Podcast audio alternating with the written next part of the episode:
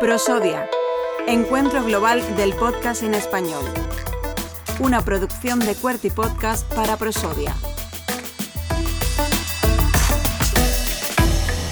Pues uno de los momentos también más esperados de este Prosodia, también lo digo a nivel personal, es poder conversar con Fran Izuzquiza de Yes We Cast. Fran, muy buenas. ¿Qué tal? ¿Cómo estás? Bueno, un placer poder estar en una nueva edición también de Prosodia. Igualmente. Donde Fran pues, nos ha traído El Guerrillero a un espacio, el del cuaderno de producción, donde, Fran, eh, no sé si han sido igual de interesantes tus intervenciones como las preguntas ¿no? de, los compañeros. ¿no? Eh, no, seguramente no. Han sido muy interesantes las preguntas y han, mejorado, el nivel de la presentación.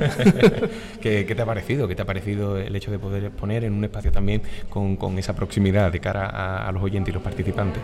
Pues muy guay, sobre todo porque al final es un espacio en el que había muchos compañeros del sector eh, que de mayor o menor manera o con más o menos ganas han vivido o quieren vivir el proceso que hemos pasado nosotros. Entonces las preguntas eran muy interesantes tanto por las reflexiones que han surgido y que me han hecho pensar a mí en el momento como por las ganas que se ve de la gente de producir este tipo de contenidos. Entonces por eso digo que han mejorado la exposición porque me han hecho contar cosas que ni yo me había planteado. Bueno, estamos hablando del guerrillero en, las últimas semanas, eh, no sé, corrígeme si, si, no me equivoco, más de 60.000 eh, escuchas en apenas 15 días o, sí, tres semanas. o algo así. Eh, me parece que son unos datos muy buenos y a tener en cuenta y sobre todo para sentirte más que orgulloso junto al equipo que, en el que está ahí Pedro Espinosa, ¿verdad? Mm, eh, Alberto, Alberto, Alberto Espinosa. El año pasado Pedro está por aquí. es verdad, Pedro Espinosa de, Radio Cádiz y, también de, la mano de, Almudena Ariza, ¿no? Sí, estamos muy contentos, em, un poco desconcertados en el sentido de que no tenemos referencias previas, de decir, eh, vamos a lanzar un em, eh, podcast narrativo todo el mismo día, o casi todo, siete de ocho episodios el mismo día, eh, independiente, sin plataforma detrás. Entonces, no teníamos referencias de hasta dónde podía llegar, pero es verdad que en estas tres semanas, pues eso, van 60, casi 70 mil escuchas. Vaya.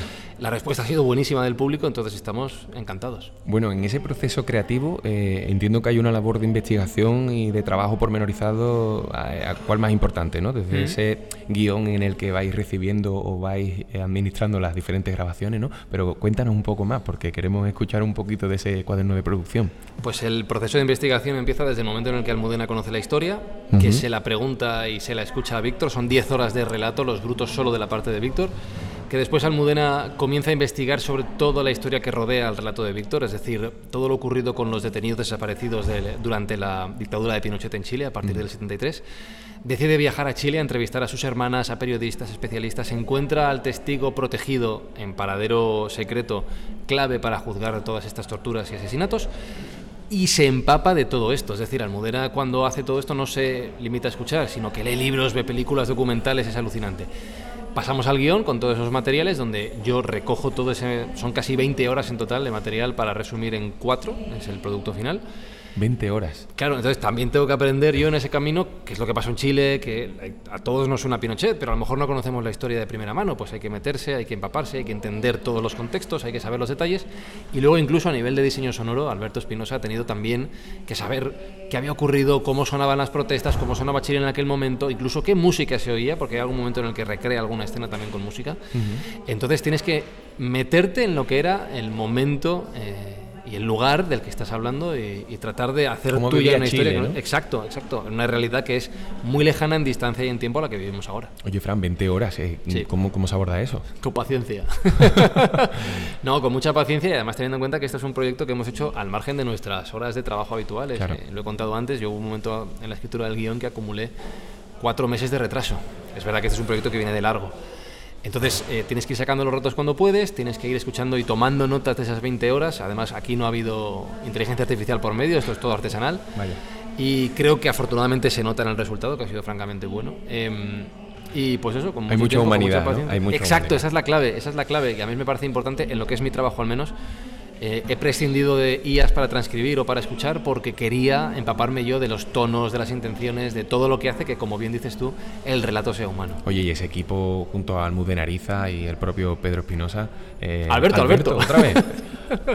y el propio Alberto Espinosa, eh, entiendo que, que, da para una nueva dupla, ¿no? En adelante, Jess Wikas y, y Almudena, ¿no? De hecho, Espi y Almudena ya trabajaron juntos en plano corto, un proyecto, y Almudena quiere hacer más historias. Sí, sí sí. O sea, aquí el que he pinchado soy yo.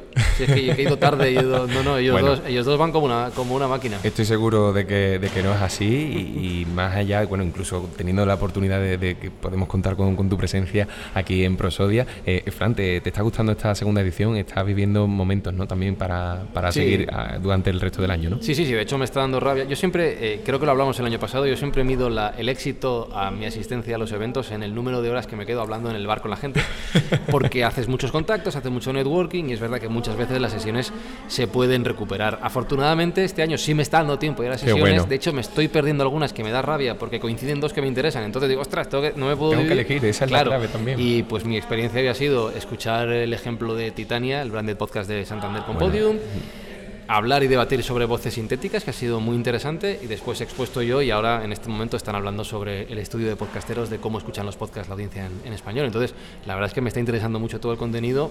Nos queda un segundo día mañana, en el momento en el que grabamos, y estoy seguro de que será también muy interesante. Bueno, gran ambiente el que acabas de, describir, gran mm. nivel de, profesionales, de personas y, de esa humanidad, que era la clave también para poder escuchar este ratito de Voice Letter. Frank, es un placer y yo firmo una próxima edición también contigo de la mano. Pues nada, si yo si me invitáis estaré encantado. A ver, a ver qué contamos esta vez. Seguro, algo, algo tendremos que contar. Muchas gracias, Frank. A ti.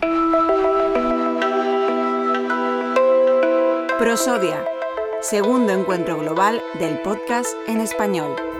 Una producción de Cuerti Podcast para Prosodia, con el apoyo de Novartis, CaixaBank, Turismo Andaluz, Hindenburg y el Polo de Contenidos Digitales de Málaga.